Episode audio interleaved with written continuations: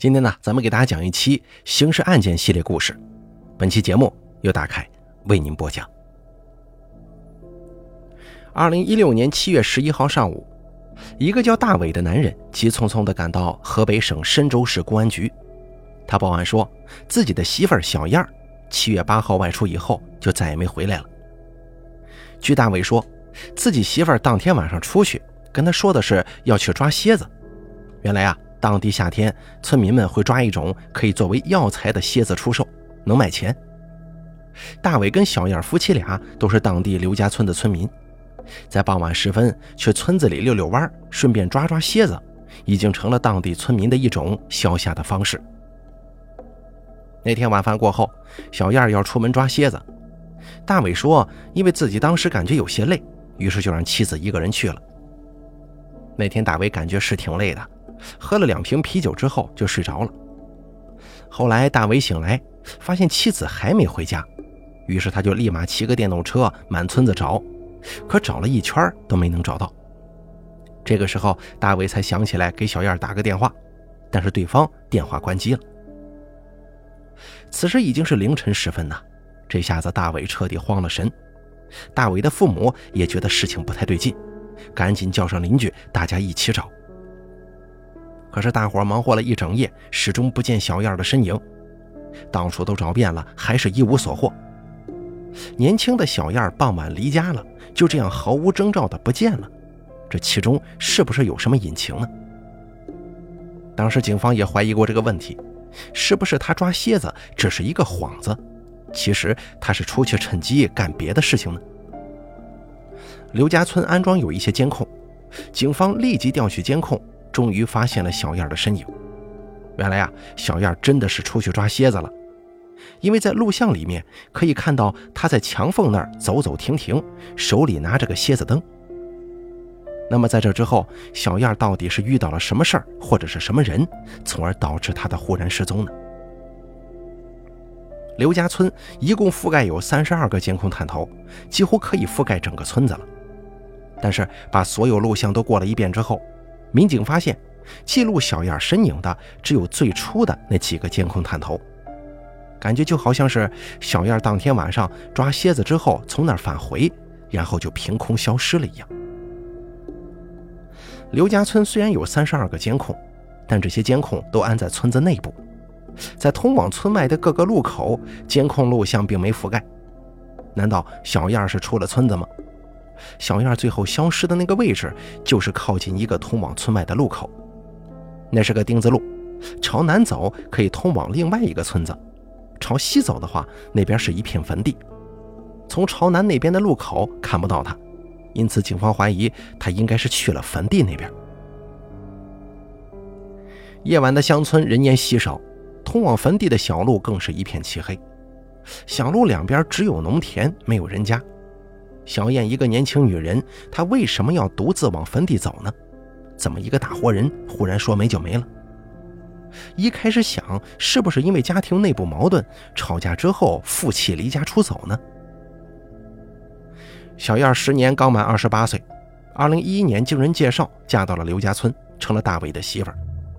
结婚之后，夫妻俩一起到建筑工地打工。小燕机灵能干，善于交际。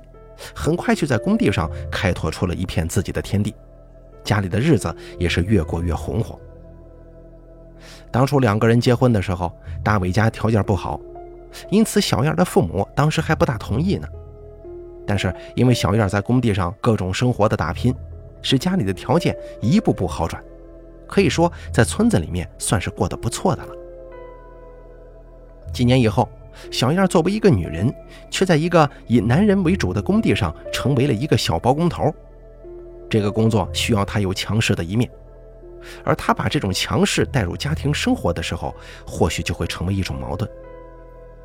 因为小燕在家里过于强势，因为一些事情也会跟丈夫大伟吵架，还跟公公吵过架。难道说当天晚上小燕是负气出走了，这才是她真正失踪的原因吗？对此，丈夫大伟反应是直接否认了。大伟说，在家庭生活当中难免会吵架闹矛盾，谁家不这样啊？但是他跟小燕绝对不会因此心生嫌隙。大伟说，二人吵架倒是经常的事儿，但是从来没有争红过眼的。如果不是因为家庭矛盾离家出走，那么小燕忽然行踪不明，到底是因为什么原因呢？跟他的社会交往有关系吗？在小燕失踪过后，村子里已经有了一些风言风语。有人说她可能是跟着别人跑了，她在工地上干活，接触的爷们多呀。而对于旁人的这种揣测，小燕的丈夫跟婆婆都不以为然。小燕婆婆说了：“如果说我家儿媳妇出轨，那是不可能的，因为我家媳妇根本就不是那种人。”从监控当中，当天晚上小燕离家时的穿着打扮来看。她当时穿的是一件睡裙。另外，小燕家人说，她离开的时候也没有携带任何证件和其他财物。如果小燕真的是在外头有了什么情况，不可能就如此随意出去吧？可是小燕捉着捉着蝎子，怎么就忽然不见了呢？警方初步排除小燕主动离家的可能。如果不是小燕自己要离开的，那么她的失踪就很有可能是遭到了不测。如此看来的话，他是不是有什么仇人呢？经过对本村以及周边村子的走访调查，发现小燕在村里头几乎没跟谁红过脸，与其他人更没有什么积怨之类的，所以被本村人仇杀的这种可能性也不大。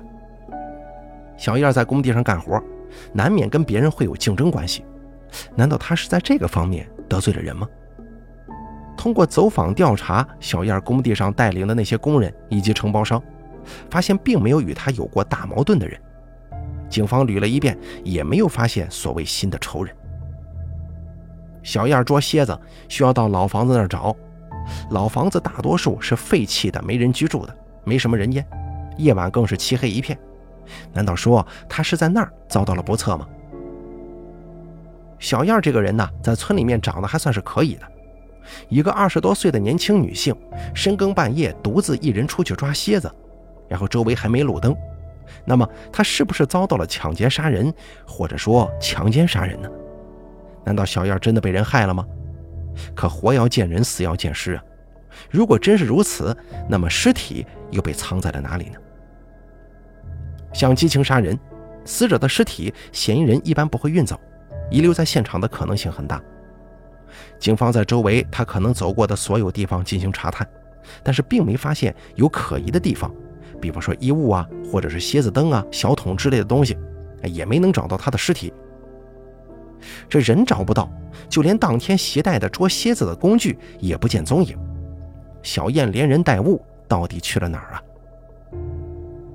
案件发展到这儿，还没有找到任何有关的痕迹，小燕就像是凭空消失了一样。他到底是为什么离奇失踪了呢？既然不可能是离家出走，也不可能是跟人私奔。如果说是被仇人所害，却找不到明显的作案动机；如果说是忽然遭遇不测，却又活不见人，死不见尸，侦查到了这个阶段，一切似乎回到了原点。但是通过新的一轮走访排查，警方终于有了一个新的发现。通过排查各个村子每个卡口的情况，警方认定，虽然小燕失踪了，但人一定还在村子当中。但是在村子当中却一直找不到小燕的踪影，这个让侦查员感到非常疑惑。虽然划定了小燕失踪的大致范围，但是这个人如今到底在哪里呢？真相似乎就在身边，可到底该往哪个方向突破呢？随后，新一轮的走访调查开始了，其中有个情况引起了民警们的注意。通过向建筑工地的工头进行了解，警方得到了一个非常重要的情况：小燕来这个工地是刘琦给他介绍的。工头说，刘琦跟小燕是同村的，离他家住的还挺近。刘琦跟小燕都在工地上干活，乡里乡亲的帮忙介绍个工作，这个没啥奇怪的。但是民警猛然想到，多年前小燕婆家跟刘琦发生的一件事儿，让他们觉得透着古怪呀。这个叫刘琦的人是大伟跟小燕的媒人。刘琦当时问大伟有没有对象啊？大伟回答说没有。刘琦就说：“没有是吧？行，我给你介绍一个。”于是过了两天，刘琦、大伟父亲以及大伟骑着摩托车就到了女方家里。到了那儿之后，大伟跟小燕一见钟情。这刘琦帮着大伟介绍了一个好对象，撮合成了一段好姻缘。这两家的关系按理来说应该会拉近呢，可现实情况却恰恰相反。就因为保媒，两家人却反而疏远了。这到底怎么回事呢？据大伟跟大伟的父亲说，当时刘琦呢想管大伟家要四千块钱的媒人礼钱，但是大伟家只想给刘琦一千块钱的礼钱，不想给他那么多。也就是说，当时那边想要四千，而这边呢只想给一千，然后两家因为这个闹得挺不愉快。难道从那个时候刘琦就恨上了小燕家吗？所以多年之后就伺机报复呢？小燕的婆婆听到这么一说，信誓旦旦地保证：“这不可能，这绝对不可能！刘琦不可能因为这么点小钱就害小燕吧？”刘琦跟儿子都在工地上开塔吊，收入很高。老婆刘玉婵又是一把持家的好手，他们一家人的经济条件在村子里可以说是数一数二的。要说刘琦会因为这几千块钱怨恨报复小燕，不太可能。但是不管怎么说吧，两家人也是因为这件事儿心中有了疙瘩，关系冷淡了，结果就不怎么来往了。你看，两家曾经发生过一些矛盾，但是这个刘琦却向工头推荐小燕来他工地干活。这些呢都是比较不合理的事儿，而且自从小燕失踪那天起，刘琦在工地干活的时候啊，行为也有些改变，好像是在刻意的回避跟他人接触。之前刘琦每天都在工地食堂吃饭，但是从那天之后，他就再也没在工地食堂吃过饭了。来了以后，直接就上去开塔吊，干完以后下来骑着摩托车直接就走。从那天以后，几乎就跟别人。没啥交流了。一个人突然改变自己多年的生活习惯、工作节奏，这其中啊一定有个原因。而进一步调查刘琦的情况，一些新的疑点又冒了出来。有村民反映，在小燕失踪那天，刘琦的行踪很是古怪。他回到村子里面，但是他没有回家。当天下午，刘琦就回到了村子里，一直没进家门。有人看见他一直在村子边转悠，偶尔遇见人了，问他在这干什么呢？言语之间也是躲躲闪闪的。民警对此展开重点调查，也由此掌握了关键线索。最终，刘琦被锁定为了嫌疑人，警方随即对其展开抓捕。而且调查结果显示，刘琦的老婆跟儿子也具有重大作案嫌疑。尽管对此有所预判。但最终的结果还是那么出人意料。刘琦的儿子刘小康交代说：“小燕是被他杀死的。”当时民警有了疑问：按理来说，小燕应该跟他的父亲刘琦比较熟悉，因为小燕跟刘琦有过矛盾纠纷嘛？怎么小燕又跟这个刘小康扯上关系了呢？经过审讯，刘小康交代：小燕不是他一个人杀的。是他跟他父亲刘琦以及他母亲刘玉婵三个人一块杀死了小燕。刘琦的妻子刘玉婵随后也承认，他们一家三口就是杀人凶手。当时刘玉婵对民警说：“你们谁都别找了，小燕是我跟我丈夫、我儿子，我们三个一起把她给掐死的，就在我们村西南边那个坟地旁边。凶手虽然落网了，可杀人动机仍旧是个谜。”因为杀害小燕的这三个嫌疑人实在是太出乎意料了，在知道这个真相之后，小燕家人在悲愤万分的同时，也感到深深的不理解。一家人都根本想不明白，这到底是为什么呀？警方也在想这个问题：到底是什么深仇大恨，能让一家人齐齐对小燕痛下杀手呢？前期调查结果显示，这两家人呢，五年前因为礼钱闹过点矛盾，并没什么深仇大恨。难道这点矛盾竟然就是刘琦一家三口的作案动机吗？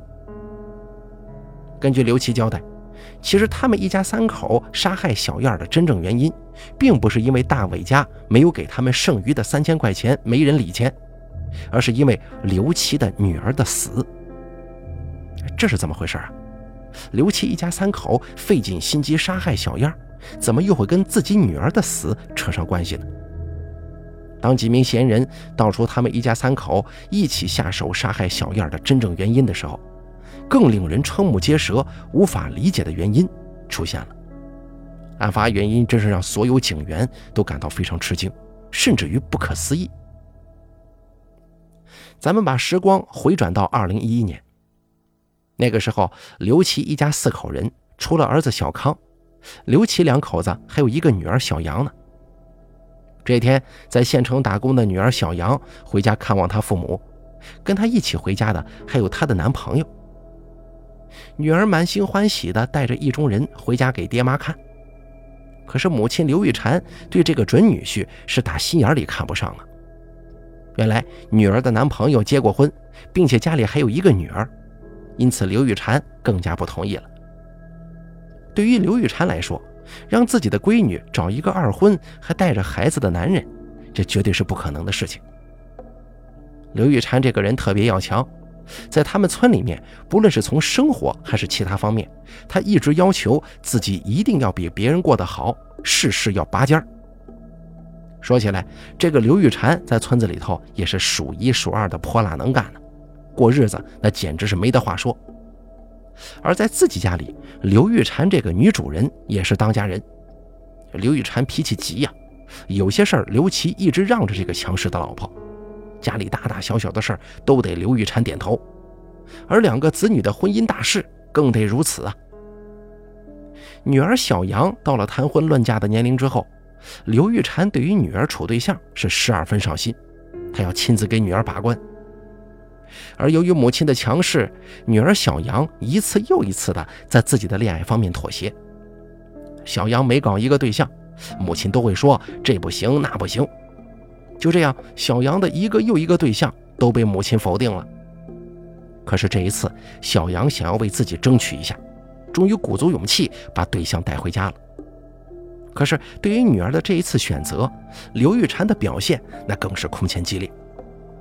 你说，一个未出嫁的大姑娘找一个二婚还带着孩子的男人，当时刘玉婵感觉这个事儿在村里面传出去，名声不好啊。后来女儿带着对象一起回去，刘玉婵就想跟女儿谈谈这个事儿。基于前几次的经验，刘玉婵有十足的信心能让女儿带回来的这个对象知难而退。刘玉婵一看，哎，正好女儿也在，女儿的对象也在，哎，正好趁这机会跟他们好好说道说道这个事儿啊。意思就是你们俩不合适，分手得了。可就在谈判的关键时刻，刘玉婵正想跟女儿以及女儿对象好好说的时候，家里却来了一个不速之客，大伟的父亲，也就是小燕的公公，来刘玉婵家串门来了。据小燕公公回忆，当时他去刘玉婵家的情况是。刘琦的媳妇刘玉婵在家，还有他女儿小杨以及他女儿对象。小燕公公这次登门，还是为了当初刘琦给大伟做媒礼钱给多给少的问题。小燕的公公啊，那天取了一千两百块钱，他计划着给刘琦这么多钱。看到小燕公公上了门，刘玉婵呢，因为有外人在嘛，她不好意思当着外人的面说她女儿以及她对象的事儿。这个时候，小杨的对象大概也看出来刘玉婵不同意呀，于是他站起来就走了。在女儿对象走了之后，刘玉婵撂下狠话，必须跟这个离过婚的男人分手。刘玉婵跟女儿大吵了一顿，吵完之后，刘玉婵也没太注意，就去院里喂猪去了。正喂着呢，忽然间听到女儿小杨在那哭喊，说：“妈，我不是故意的，我喝了药了。”然后刘玉婵就赶紧跑到屋里面一看，女儿已经喝了百草枯了。女儿的自杀让刘玉婵伤心不已，无法接受。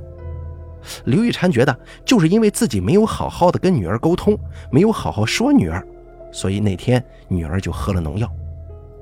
在刘玉婵的内心始终无法面对的是，女儿是在跟自己大吵一架以后，在冲动之下有了自杀的选择。刘琦说。媳妇儿的脾气，一般人都接受不了他说的话。女儿死了，媳妇儿就怨这个怨那个。小康说：“我姐找了一个对象，我妈不同意；再找一个对象，我妈还是不同意。我姐是因为伤心过度才喝药自杀的。”或许在这个做母亲的刘玉婵内心深处有深深的懊恼和后悔，但这个强势了一辈子的女人，她无法承认这个现实，她需要一个发泄出口。而刘玉婵运用了一个奇怪的逻辑方式，将自己女儿的死怪到了当天去他们家串门的小燕的公公身上。刘玉婵说：“我就是在想啊，当时如果小燕她公公不去的话，可能我闺女就不能出事了。因为在刘玉婵看来，如果当时小燕的公公没有上她家串门，她就可以解决自己女儿小杨跟女儿小杨对象的事情。”自己的女儿就不可能与自己发生争执，也就不可能喝农药自杀了。在刘玉婵的心中一直有一个想法，就是要杀死小燕公公家的人，不管是谁都行。对于刘玉婵这个想法，刘琦父子最初是不赞同的。可是，在这个家里能做主的只有妻子刘玉婵。当儿子的刘小康说：“我跟我爸两个人一直认为这个事儿根本就管不着人家的。”跟我妈也说过，可是说了以后，我妈就闹啊。按照刘玉婵的逻辑，那天她无法与女儿商谈，小杨最后喝农药自杀的罪魁祸首，应该就是那个不请自来的小燕公公。但最终报复的目标却变成了小燕。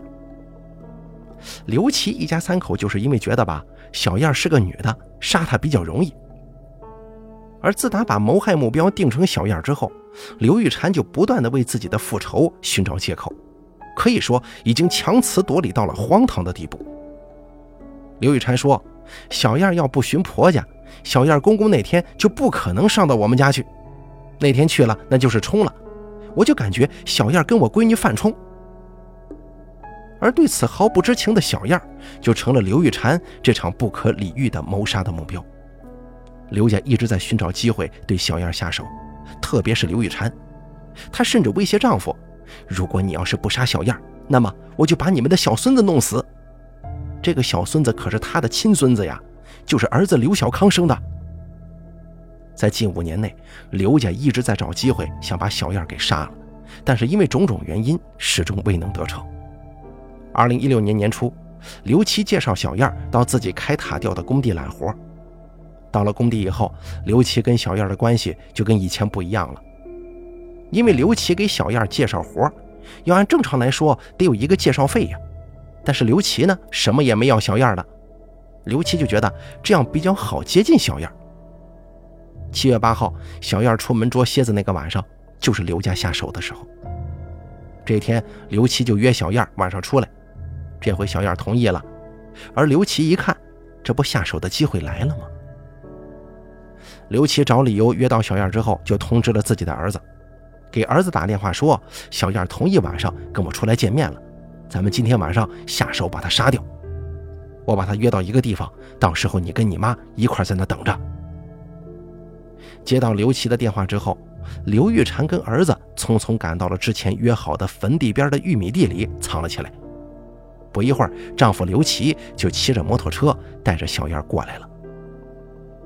刘琦在土路上骑得很慢很慢，骑着骑着，刘玉婵跟儿子就出来了，然后两个人就一起扑上来，把小燕按倒在地，之后三个人一起将小燕掐死在了路边。既然小燕是被刘琦一家杀死在坟地里的，那么警方之前为什么没有在那里发现小燕的尸体呢？原来啊，刘琦一家人将小燕的尸体藏在了一个谁都想不到的地方，藏尸地点竟然就在刘琦家的院子里。当天晚上，为了避开家门口的监控，他们是翻墙进去的，三个人一块把小燕的尸体从墙头外面弄到了墙头里面。刘琦家门口西侧是他家原来废弃的一个沼气池。三个人一起把小燕的尸体从口里给扔到那个沼气池的坑里面了。之后，刘琦就骑着摩托车，将小燕的随身物品、补鞋灯、衣服之类的东西带到外面烧掉了。年轻的小燕就这样无辜地成为了别人复仇的牺牲品，而这个所谓的仇也根本就不存在，完全就是嫌疑人作案的借口。原本幸福的小燕一家人就这样陷入到了一场悲剧之中。小燕年幼的儿子对于妈妈的惨死还毫不知情。小孙子经常缠着小燕婆婆问：“我妈妈呢？我想妈妈了。”这么小的孩子没有妈了呀！一切的始作俑者刘玉婵谋划了这么多年，终于杀掉了他的仇人，可是他却并没有获得报复的快感。刘玉婵说：“我最对不起的是受害人的妈妈，因为我的女儿走了，给我造成这样大的痛苦。同样，他的妈妈也是失去了女儿。我就是在想啊，我不配做一个母亲。”身陷囹圄，刘玉婵这个时候才开始懊悔，但一切都已经无法挽回了。本来女儿自杀这件事情的根源在于刘玉婵本身，可是她呢，却要硬把自己的过错强加到他人身上，甚至不惜为此拉上家人以身试法呀。刘玉婵为了摆脱因为自己导致女儿自杀的那种强烈的内疚感，她把怨恨全部撒在了大伟一家人身上。刘玉婵一家执意残害一条无辜的生命，就因为这个毫无道理的所谓的仇恨，他们不仅仅摧毁了小燕跟大伟的幸福，也彻底葬送自己一家人的人生啊！好了，咱们本期刑事案件就给大家讲到这儿了，感谢您的收听，咱们下期故事接着说。